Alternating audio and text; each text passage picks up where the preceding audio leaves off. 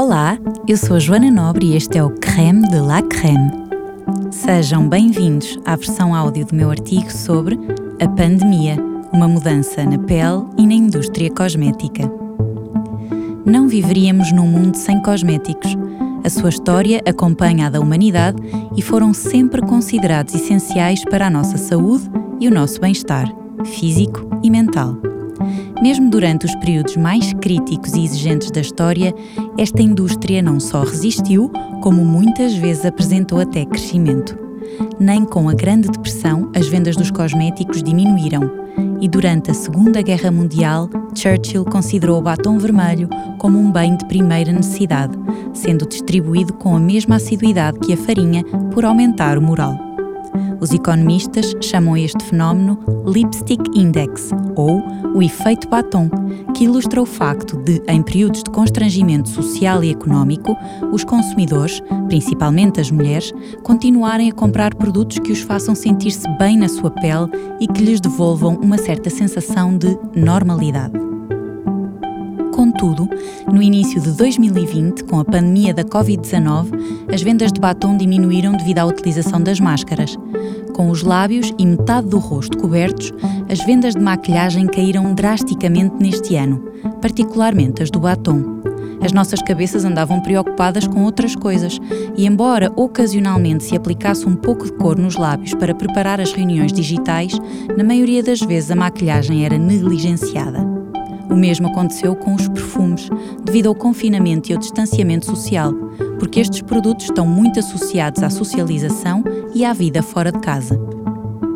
Enquanto o consumo de maquilhagem e perfumes decresceu no início da pandemia, os cuidados de higiene tiveram um crescimento brutal.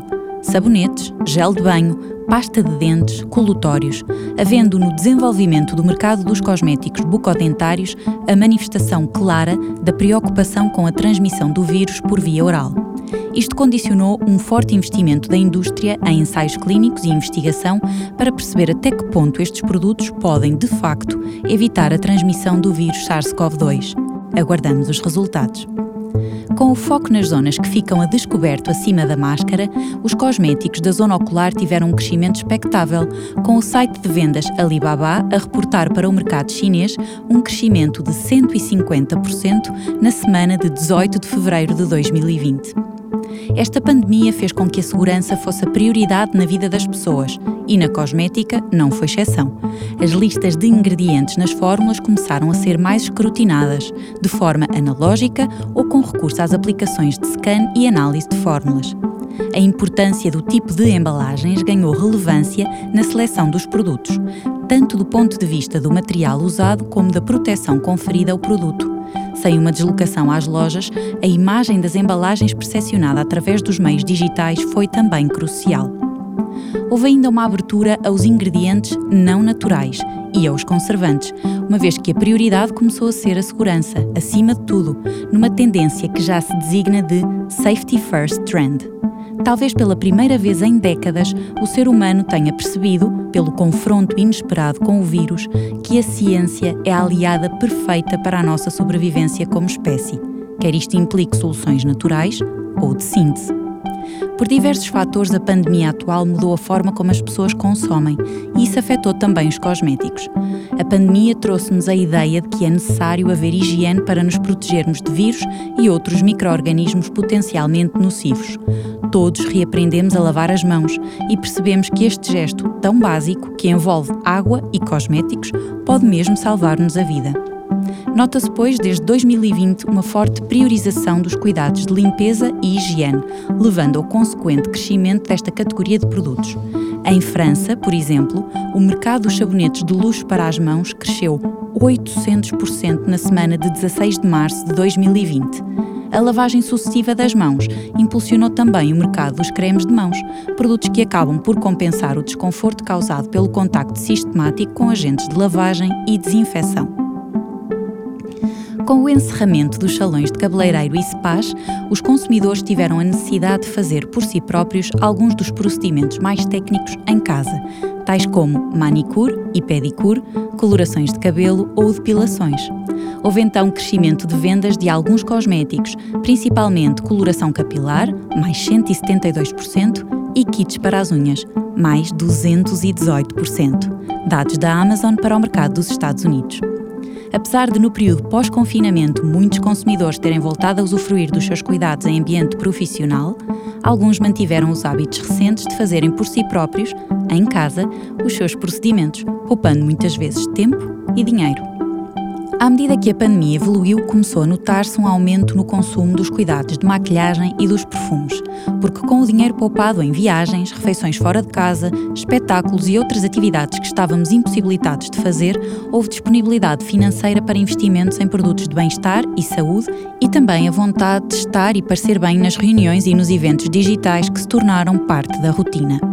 Houve, no caso dos perfumes, uma necessidade de usar aromas que remetessem ao passado pré-pandemia, algo nostálgico, mas compreensível. E alguns estudos referem que, neste campo, os aromas associados à natureza e à vida ao ar livre foram privilegiados.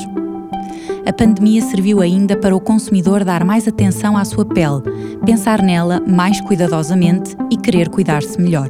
O tempo em casa e o maior investimento no autocuidado mudou o foco para a manutenção da pele natural e saudável. O conhecimento e o interesse pelo microbiota foi também impulsionado, tanto pela vontade do consumidor, que passou a dar mais atenção aos microorganismos, como pela promoção da literacia neste tópico por parte das marcas, uma situação frequente devido à máscara, a acne mecânica causada pela utilização sucessiva da máscara. A Maskne impactou milhares de consumidores e, apesar de ser uma situação frequente pré-pandemia em alguns profissionais que já usavam máscara recorrentemente, tornou-se realmente mais comum pela permanência constante da mesma. O autocuidado continua no topo das prioridades dos consumidores, dos banhos mais demorados, à utilização de rituais de beleza mais cuidados e o compromisso com o mindfulness. Começou a haver uma maior valorização das texturas dos cosméticos, assim como dos seus perfumes, mesmo que nem sempre este representa a adição de uma fragrância à formulação, valorizando-se tudo o que traga alegria e serenidade à vida. O site Zalando, o maior de vendas online de moda e lifestyle na Europa, reportou crescimentos de 300% comparativamente ao ano anterior para esta categoria de produtos de autocuidado, aromaterapia e produtos detox. De uma forma mais ou menos lógica, a Covid-19 trouxe ainda uma visão clara da necessidade urgente de cuidarmos do nosso planeta. Isso impulsionou a sustentabilidade nesta indústria, com alguns grupos demográficos de consumidores, principalmente jovens e pais, a preferir a beleza com ética e o consumo consciente, algo que já estava presente antes da pandemia, incentivado por fatores como as alterações climáticas, mas que agora está como topo das prioridades. Dados da McKinsey, referente ao mercado do Reino Unido, revelam ainda que 66% dos consumidores acreditam que as suas finanças serão afetadas pela pandemia e 36% pretendem consumir menos. Nunca é demais relembrar que o primeiro passo para a sustentabilidade é a redução do consumo, e isso só depende de nós.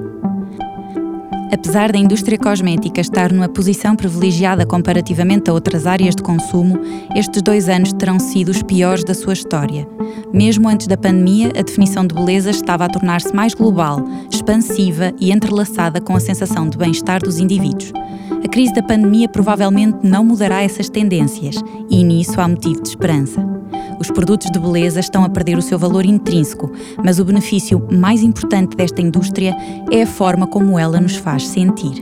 E aí, apesar de tudo, os consumidores continuam a mostrar que sentem conforto numa máscara hidratante, feita ao domingo de manhã, ou na aplicação de um batom antes de uma sessão Zoom. Sigam a playlist no Spotify dedicada ao autocuidado da pele. Eu sou a Joana Nobre e este foi o Creme de la Creme